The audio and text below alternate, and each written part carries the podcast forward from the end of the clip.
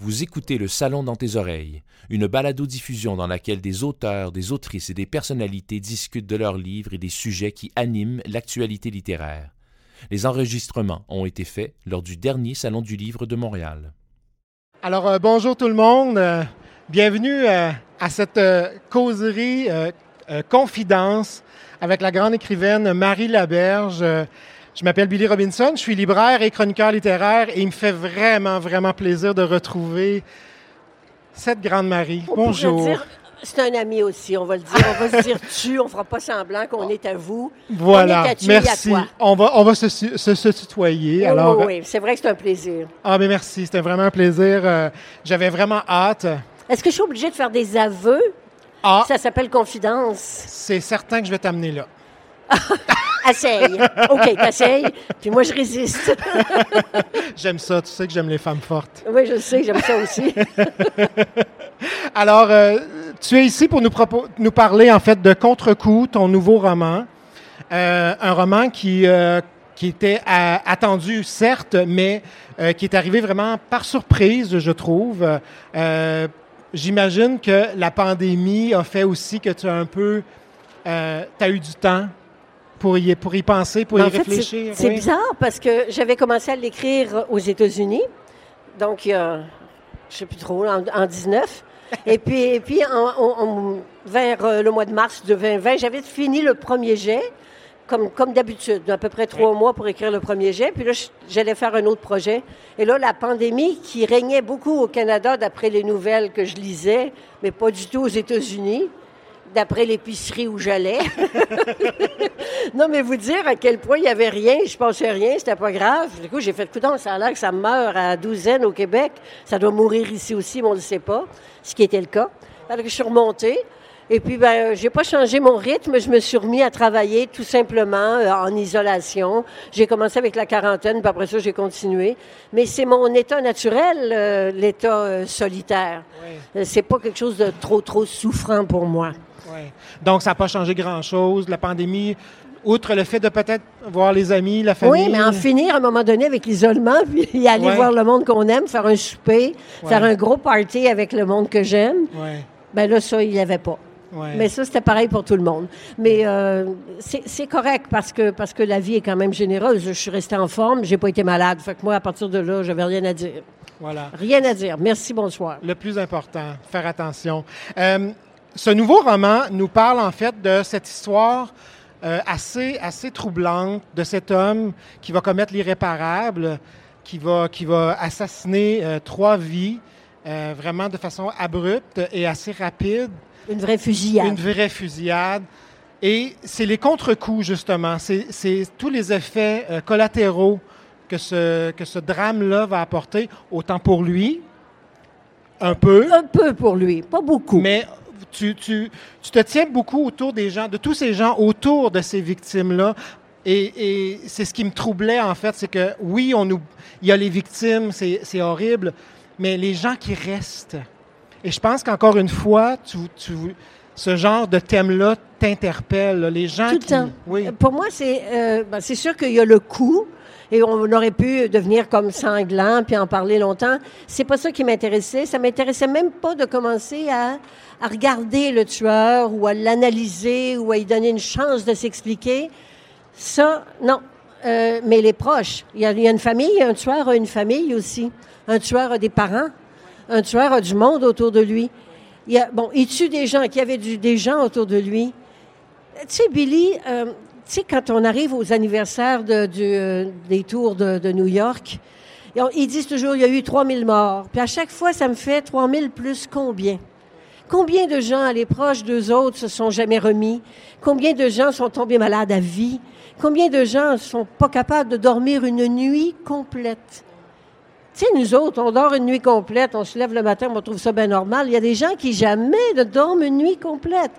Et là, je me disais, combien de gens ont encore l'anniversaire, la rencontre, le mariage, le premier enfant, ceux qui ont eu des enfants sans qu'il n'y ait jamais de père ou de mère? Ben, non, de mère, euh, non, c'est mort, il n'y a pas d'enfant. Ça va pas bien, mon affaire. Aidez-moi, là, si vous me voyez dire des niaiseries. Laissez-moi pas y aller. non, mais tout ça pour dire que ce sont eux qui m'intéressent. Ce sont les gens qui, avec un courage qu'on peut même pas imaginer qu'on aurait, nous, dans de telles circonstances, qui, eux, traversent le pire, se redressent et vivent. Et c'est de la vie qu'il y a là-dedans. C'est pas euh, de l'accablement. Quoique, il y a des bouts où est-ce qu'on peut se dire, boy, que c'est dur. C'est Oui. sûr. Tout à fait, parce que entre autres, euh, il y, a la- il y a la relation avec, euh, qui- moi qui m'a vraiment touché, euh, avec son frère, son frère jumeau, le, le- le- Ah oui, Le- alors, disons-le tout de suite, Oui. euh, parce que c'est déjà dit au tout début, l'assassin a un frère qui est jumeau identique. Un jumeau identique, c'est-à-dire que c'est vraiment la même cellule de départ qui s'est fragmentée et il n'y a pas un qui a une chose puis l'autre l'autre. C'est vraiment. Sauf que je pense que dans la gémellité, il y a, il y a- il y a la similarité et il y a aussi le désir d'être unique que tout être humain a au fond du cœur. Alors quand on a la voix, les, euh, mêmes dentitions, la même indentation de cheveux, quand on a exactement le, le portrait de quelqu'un qui devient un tueur, et ça, c'est sans penser à tout ce qui a précédé, à tout ce qui a fait que, euh, d'abord, ce sont des enfants qui ont été élevés d'une certaine façon aussi. C'est euh, c'est sûr que, euh, c'est sûr que. Alors donc, il y avait un être humain qui était en voie de libération de la gémellité, et l'autre qui est un tueur. Et là, ce frère-là qui se demande si lui aussi a cette violence à l'intérieur de lui. Euh, Est-ce qu'il se le demande tant que ça? Je pense que moi, j'avais, c'est, c'est mon impression que j'avais, malgré. Parce qu'avec toute la douleur aussi, il s'en veut un peu. Parce que, bon, on ne veut pas révéler trop de choses, mais euh, l'une des victimes était quand même quelqu'un, qu'il de proche. Oui. Je, je, je pense que je pense que s'il y a une chose que Éloi, le personnage de jumeau qui, euh, qui est victime de son frère, c'est c'est qu'il n'est pas son frère. Ça, il le sait. Ce qu'il ne sait pas, c'est jusqu'à quel point lui, il est quelqu'un. Jusqu'à quel point lui, parce qu'il ne s'est pas affirmé, parce qu'il a suivi le, le, le motus vivendi de la famille. Mais je pense qu'il a toujours su qu'il n'était pas lui, même s'il était physiquement comme lui. Parce que ça, je pense que c'est ce qui l'a sauvé. Qu'est-ce que tu allais lire? là? J'aime beaucoup ça, moi, quand il y a un petit bout, euh, un petit bout en bleu. Il y, a- il y en a plein dans ce livre-là.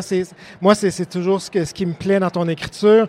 Euh, j'aime beaucoup. euh, je me souviens plus, là. Attends, j'essaie de, de retrouver. du frère. Oui, c'est ça. Et, euh, et de la mère aussi. La Ah, c'est mère. autre chose. Oui.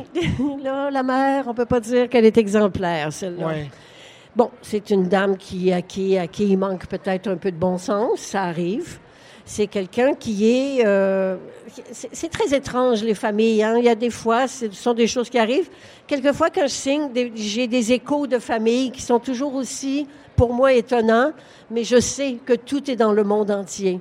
Donc, cette femme-là, elle est tombée sous le charme de l'autre frère. Elle l'a privilégié toute sa vie. Il n'y a que lui qui existe à ses yeux.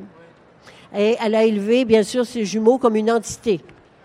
C'était jamais un et l'autre, c'était les jumeaux. Eux autres, ils faisaient un un dans son esprit. Pas facile, hein, de tirer son épingle du jeu quand on est euh, dans un- une espèce de un deux pour un. Oui, oui, oui. Et euh, ce, qui, ce qui est aussi touchant, bon, ben, c'est les, les parents de ces victimes-là aussi. D'autant plus, je pense que c'est ce qui est encore plus touchant, euh, la façon, euh, que les- les- les- le père qui va, qui va aller euh, pour identifier sa fille, c'est, aller chercher des émotions comme ça en tant qu'écrivaine, ça doit être... En plus, c'est très étrange parce que quand j'ai écrit ce roman-là, je faisais toujours des chapitres très courts. oui, J'étais incapable de faire un chapitre long. Et euh, quand je dis je suis incapable, ça veut dire que je serais quand même capable si je décidais que j'allais faire à ma tête. Mais j'ai tendance à m'abandonner à l'écriture, donc ça s'imposait un chapitre très court. Et j'ai compris après pourquoi. Il y a beaucoup de monde dans ça et il y a beaucoup d'atmosphère aussi. C'est-à-dire que euh, pour une famille, c'est quelque chose. Puis euh, vous savez comme moi que ça arrive que des gens se mentent à eux-mêmes. Alors il y a des familles qui se mentent à eux-mêmes et il y a des familles qui sont des, des, des, des, des courages exemplaires. Il y a des familles qui sont vraiment très, très à terre, mais qui, qui réussissent à se relever. Il y a le meilleur ami des lois qui est en lui-même un poème à l'amitié. Je l'aime tellement, ce gars-là. là. Quand c'est arrivé, j'en revenais pas. Oui, J'aimerais tellement avoir un petit Jules pas loin de moi, parce que c'est vraiment un être euh, simple. Quelqu'un de vrai, de simple, qui, qui, qui emberlificote pas rien, qui n'a pas besoin d'être un héros, qui trouve qu'il n'est pas capable de faire grand-chose, mais qui est là, qui lâche pas. Il est là. Rien qu'un gars comme ça, je trouve, à travers un livre comme Contre-coup, ça nous tient, ça nous aide. On- rien que pour continuer à avoir des nouvelles de Jules, je trouve que ça vaut la peine de continuer. Ça existe, en fait. C'est ça, Oui. c'est un peu ça, l'amitié. Oui, la- une ami- ah, moi je trouve que l'amitié est sous-évaluée considérant la surévaluation de l'amour. Et, et- et l'amitié entre hommes aussi. Toutes les Moi, amitiés. ça, celle-là particulièrement. Celle-là, ça en est une vraie. Ça me touchait parce Ah, que je je me disais, on n'en voit pas souvent. Dans... C'est toujours un peu. euh, Anecdotique. Oui. C'est toujours comme ah, j'ai un chum. Oui, Mais c'est pas juste un chum, j'ai un soutien sûr Ouais. et certain. oui, Il me lâchera jamais. Et c'est vrai, et c'est vrai d'Éloi vis-à-vis Jules et de. Jules vis-à-vis Éloi. Mais cette amitié-là, elle peut avoir des bémols. Hmm. Mais l'amitié, ce que ça a de différent de l'amour conjugal ou de l'amour euh, de, de- de amant, c'est que c'est que c'est pas une exigence envers l'autre. C'est une offrande. L'amitié, on l'offre. On n'exige pas, on peut pas exiger de l'amitié. On peut pas, on peut pas dire faut que tu m'appelles parce que tu es supposé être mon ami. Là. Si, si la personne n'appelle pas, elle est juste pas son ami, puis c'est tout. Euh, C'est-à-dire que si on a un amoureux puis qui appelle pas, là on a un drame conjugal. si ce n'est une tragédie, Ça peut le devenir, en fait. ça Une- peut, oui, on oui, en oui, connaît. Euh, justement, je voulais, je voulais t'apporter sur la construction d'un roman. Comment tu procèdes? Parce que là, on voit, là, tu, tu nous expliques qu'il y a des personnages qui t'apparaissent comme ça. Est-ce que tu y vas vraiment à l'instinct ou tu as, vraiment un parcours là, prêt? Là, dans, Comme dans- une manière de plan. Oui, oui, oui, oui, oui. Pas de plan. Non. Pas de plan. Je plonge. Euh, je, je sais que c'est vraiment, je dois vous dire, on a déjà fait des tables rondes là-dessus, et c'est 50 Je me souviens, la dernière table ronde, il y avait quand même du monde, euh, tu sais, des grands écrivains européens, là. Fait que donc, c'est sûr que ça en est. Et puis, c'était 50% C'était vraiment. Il y en a qui ne peuvent pas commencer un roman s'ils n'ont pas un plan bien précis, puis qui vont le suivre à part de ça. Là, je sais pas comment ils font parce qu'il ne doit pas avoir beaucoup de surprises. Alors que moi, j'aimais ça, les surprises, surtout Jules. Mais bon, euh, et Anaïs. Et puis, il y a plein de monde qui arrive. Moi, je pars, je sais de quoi je veux parler. Je sais, très souvent, il y a une phrase qui me hante. Et c'est la première. Et très souvent, dans mes romans, la première phrase, jamais, pas très souvent, jamais la première phrase a été changée. Mais ça m'est arrivé de faire une première phrase, de dire elle est tellement poche, je peux pas croire que je vais laisser cette phrase-là là. Et puis, je ne sais pas pourquoi je vais la faire. Vous voulez, vous voulez savoir la phrase? Annabelle, le début d'Annabelle, c'est le camion reculait. Point. Allô? Pour donner un roman aussi. Aussi, mais en même temps, après, quand j'ai voulu, parce que à chaque fois dans ma tête, ça faisait, tu vois, non, tu fais pas ça, c'est pas vrai, c'est pas de la littérature, le camion reculait, bon sang. Eh bien, ça a beaucoup de sens quand on considère le sort d'Annabelle. Ça a beaucoup de sens quand on considère son état d'esprit. Elle-même recule dans sa vie. Un camion qui recule, c'est dangereux. Ça peut nous écraser, ça peut faire un faux mouvement, c'est bien mieux d'avancer. Mais elle, elle est en train de reculer. Elle a reculé avec la musique, elle a reculé avec son père, elle a reculé avec sa mère. Et je me disais, tu peux pas l'enlever, ça a du sens. Et moi, je viens du théâtre, Billy. Et en théâtre, très souvent, moi, il y avait un metteur en scène qui m'avait dit ça un jour. Il dit, dans une pièce de théâtre, tu lis toujours la première et la dernière phrase, et normalement, il y a tout le sens de la pièce qui est là-dedans. Et après la trilogie, j'avais fini. Je me suis dit, oh boy, je me demande c'est quoi la première phrase pour la dernière. Et je l'ai fait l'exercice. Écoutez bien, la première phrase de Gabriel, c'est Gabriel qui dit, cet enfant va me tuer. Et la fin de Florent, la dernière phrase, c'est Elle ne nous a pas tués. Et je l'ai fait inconsciemment, sans plan garanti. C'est fou, hein? C'est c'est- C'est c'est la force de la littérature, c'est la force des Mais mots, c'est c'est la force peut-être aussi des... la force d'une chose que j'ignore et avec laquelle Voilà. j'écris. Voilà. Il y a un mystère dans l'écriture pour moi que je désire garder mystérieux. J'ai pas envie de m'expliquer quelque chose. Analyser tout ça, Je- surtout pas. Non. Moi, je suis pas une fille qui fait une thèse de doctorat sur moi, là. Et je suis pas non plus en train de faire une psychanalyse. Ça m'intéresse pas de savoir comment je vais. Ce qui m'intéresse, c'est savoir comment eux autres vont. Comment eux autres. Est-ce que ça dit de moi? Je m'en fiche un peu. Je, je, j'ai jamais pensé, ça me frappe là en vous voyant, à ce que vous alliez penser de moi en lisant ce roman-là. Très souvent, les gens se disent Oh, ça a dû vous arriver ou vous connaissez quelqu'un à qui c'est arrivé. Non, parce que quand c'est arrivé, je ne le raconte pas. Et des fois, il peut y avoir quelque chose qui m'a appartenu dans une autre circonstance, à travers une autre émotion, que je peux voir. Mais c'est rare, rare. Et quand ça m'arrive, je fais Oh, ça, c'est quand ma belle-mère est morte. Ah, OK. Mais c'est tellement trafiqué que même mes sœurs ne savent pas. Il n'y a personne qui le sait. Euh, même moi, je ne sais pas vraiment. Ça peut, ça peut me frapper à un moment donné. Mais tout ça pour dire que faire un plan organisé au départ, ce serait, pour moi, manquer le meilleur. Parce qu'il y a quelqu'un dans moi qui sait mieux écrire que ce que ma tête sait. Moi, je l'écris avec très, très loin dans mes tripes. Je descends à une place où je suis pas confortable. Il m'arrive des matins de me lever et de dire Oh boy, il se passera rien. Et je sais que ces matins-là, il va se passer de quoi, mais je veux pas. donc, donc, si tu t'inspires pas de tes propres expériences, tu t'inspires des. des ah, il, y a, quelque chose à, dire mieux que ça, peut-être. Je m'inspire de tout ce que de tes rencontres, en fait. Non, non, de ce que je reçois du monde comme émotion, comme sensation, oui. comme, euh, comme ça, c'est sûr que le monde me rentre dedans, comme il vous rentre dedans. Le monde, les nouvelles, les choses. Puis ça, ça, nous fait mal, des fois ça nous horrifie. Disons que j'ai une sensibilité qui est peut-être un degré de plus et que ce degré-là me fait pas mon affaire les trois quarts du temps. Puis le dernier quart, j'écris avec. Et là, il fait mon affaire. Voilà. Excuse-moi, je t'ai coupé, coupé ta question. C'est exactement ça, en fait, que je, je, me, je me, pose la question, parce que là, avec, la, avec ce que tu me disais, je me disais, ben, c'est impossible. Tout ça semble tellement vrai, tellement. Tu sais, de fois, on dit que la fiction dépasse la réalité. C'est un. Non, là, la réalité vient la croiser et toujours d'une façon qui me surprend à chaque fois. Parce que des fois, je me dis, d'après moi, là, je, vais être, je vais être correct, il n'y a personne qui va m'arriver avec quelque chose comme ça. Revenir de loin, le roman Revenir de loin, où une dame sort d'un coma après 15 jours, puis reconnaît personne de ses choix antérieurs, son mari, la fille, tout ce monde-là, ça fait pas son affaire pantoute.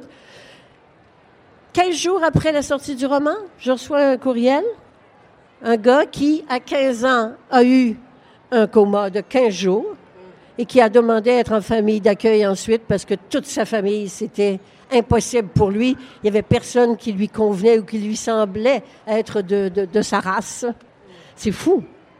Alors, moi, ça a fait, ben là, la réalité dépasse encore la fiction. La fiction, c'est toujours une façon de réinventer un monde qui nous est rentré dedans qui nous a secoués, qui nous a ébranlés. Comme, comme les lecteurs doivent être ébranlés à lire certains de ces passages-là. Est-ce que tu as déjà commencé à recevoir un peu de, de retour? Est-ce que les gens te Un petit peu. Ouais. Le, le, plus, le retour le plus dur, c'est « Ah, oh, je l'ai lu en une journée et demie. » Moi, je dis, ah, ben, ça m'a pris deux ans de l'écrire. fait que là, attendez-vous pas d'en avoir un autre la semaine prochaine. oui, c'est un, peu, un peu ça aussi. C'est un peu comme le, tout le processus d'écriture et tout ça. Euh, il y a, ce côté très intime où là, tu es tout seul devant ton ordinateur. Et là, non, devant ma page. J'écris à la main. Tu écris à la main. J'écris à la main. Je ne suis pas devant, je suis penché. Et en étant penché, je peux m'épancher. les verbes de la langue française sont quand même faits dans le bon sens. Regardez, si on est devant, je suis déjà en train de le lire, je suis déjà en train de le juger, je suis en train de sous-peser ma phrase. Ça, c'est ma deuxième étape. La deuxième étape, je check. Puis je dis, si tu bon, si tu pas bon, si tu branlant, ça va-tu à la bonne place? Mais de même, je peux dire tout ce qui vient du, du tréfonds, et je me dis toujours, ça se passe entre moi et la poubelle. Il n'y a personne qui le voit. Tu n'as rien qu'à le jeter si ça ne fait pas ton affaire. Mais là, dis-le. Là, tu le dis. Même si ça t'horrifie, tu le dis. Tu et, tu es, et tu es la seule à parcourir ces manuscrits. Ah oui, ah oui, il n'y a personne. Si je meurs avec un manuscrit, ben, vous n'aurez pas le livre. Sauf si quelqu'un désobéit, comme l'ami de Kafka. Oh non! Tout à l'heure, tu t'es abordé brièvement le personnage d'Anaïs.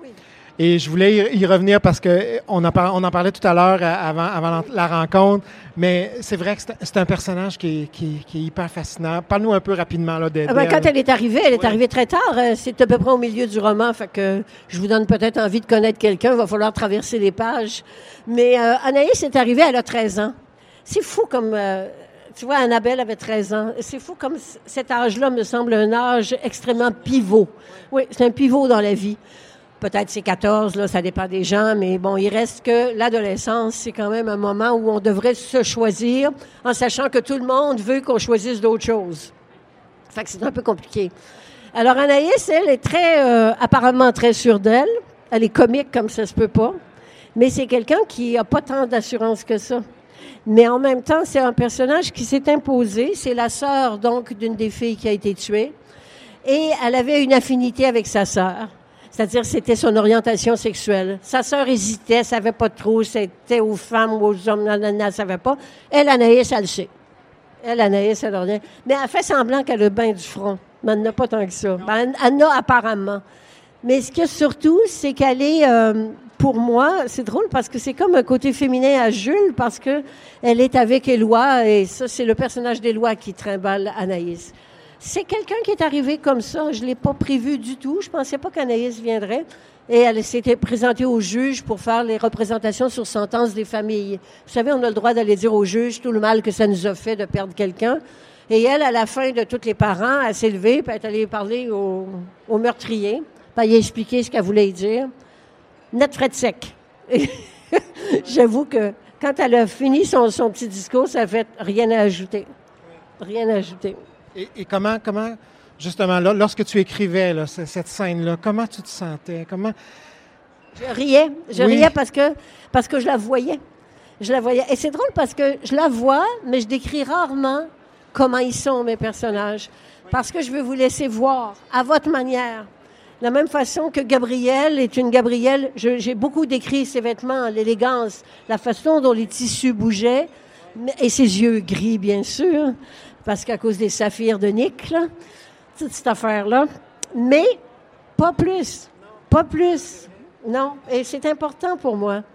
Mais moi, quand je l'écrivais, je la voyais. Mais je voyais ses yeux. Je voyais la, la flamme dans ses yeux. Je voyais aussi, je me disais, eh boy, qu'elle va en faire des erreurs, celle-là. Mais en même temps, après, elle est restée. Moi, je marche mes romans. Fait que quand j'ai fini d'écrire, je pars puis je m'en vais marcher. C'est pas pour rien que je suis sur le bord d'une plage, parce que j'aime mieux marcher sur le bord de la mer que marcher dans une ville. Mais euh, je marchais puis je me disais, oh, elle me laissera pas tranquille, elle. Elle va revenir. Elle- va est revenue. revenir? Non, non, elle est revenue dans les pages. Oui, oui. Elle aurait pu rester là puis bye, mais ça n'a pas fait ça. Ça n'a pas fait ça. J'ai euh, j'ai le goût, euh, en fait, parce qu'il nous reste, malheureusement, le temps passe super vite, hein, comme à chaque fois. Non, non, non, il nous reste encore euh, un beau huit minutes, mais... tu sais, c'est comme... On est riche. On voit les... C'est ça, on a huit minutes. J'ai... en fait, j'ai plein, plein, plein de questions. C'est fou, là. C'est comme... On en avait pour deux heures. On en avait pour deux heures, en Mais fait. peut-être pas vous autres. Peut-être que c'est pas très confortable finalement. Euh, J'avais le goût, justement, puisque la, la rencontre s'appelait Confidence, je me suis amusé à mon tour d'aller sur Google et de fouiller quelles étaient les questions qu'on posait à des gens lorsqu'on voulait avoir des confidences.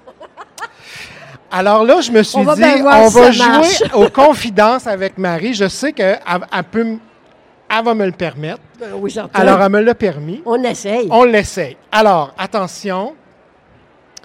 Euh, le proverbe ou la maxime qui vous décrit le mieux. On peut y laisser un petit peu de temps. On va jaser en attendant, nous autres. la première qui m'est venue, c'est les chiens aboient, la caravane passe. Bravo. Hein? Laissez dire, puis y aller. Vas-y. Bravo. Mais l'autre, c'est celle de mon père. Mon Oui. père disait toujours, laisse pisser le veau. ça, ça me faisait tout le temps, apprends à freiner, puis attends. Parce que moi, j'attends jamais. Ouais, est-ce c'est ça? Est- Est-ce que tu. Ça me euh, décrit pas, ça décrit ce que mon père voulait tellement que je devienne. c'est déjà quelque chose dans le niveau de confidence, quand total- même. Oui, ça va bien, OK.